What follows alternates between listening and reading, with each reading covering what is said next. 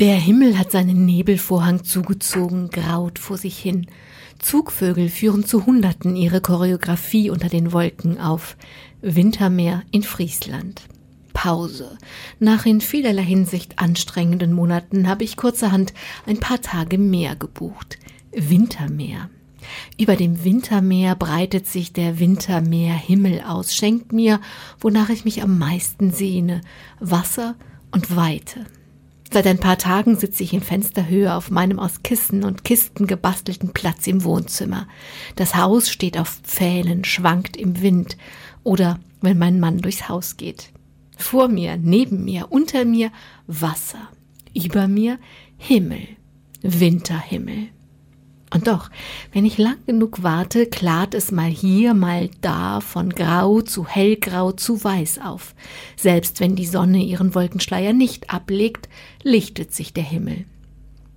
Während sich meine Augen am Himmelsspiel von meinem Fensterplatz zwischen nassen, windigen Deichspaziergängen nicht satt sehen können, kommt Besuch.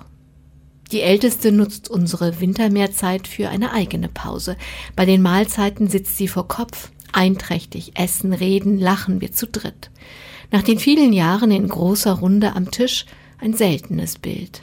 Und doch haben wir dieses zu dritt sein jetzt auch zu Hause häufiger. Neben dem Jüngsten, der noch bei uns wohnt, balanciert die Älteste Studium und Job so aus, dass sie regelmäßig auch unter der Woche da ist.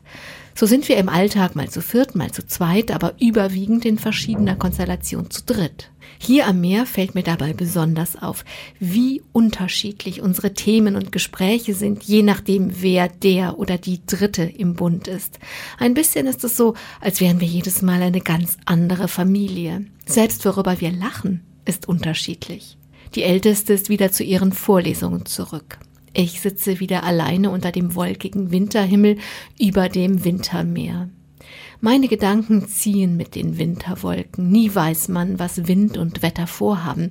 Weder kann ich wissen, wie das Himmelsbild aussehen wird, noch wie unser Familienbild sich im nächsten Moment zusammensetzt. Beide, die Himmels- wie die Familienbilder so zu nehmen, wie sie kommen und gehen, ist ganz schön wunderbar.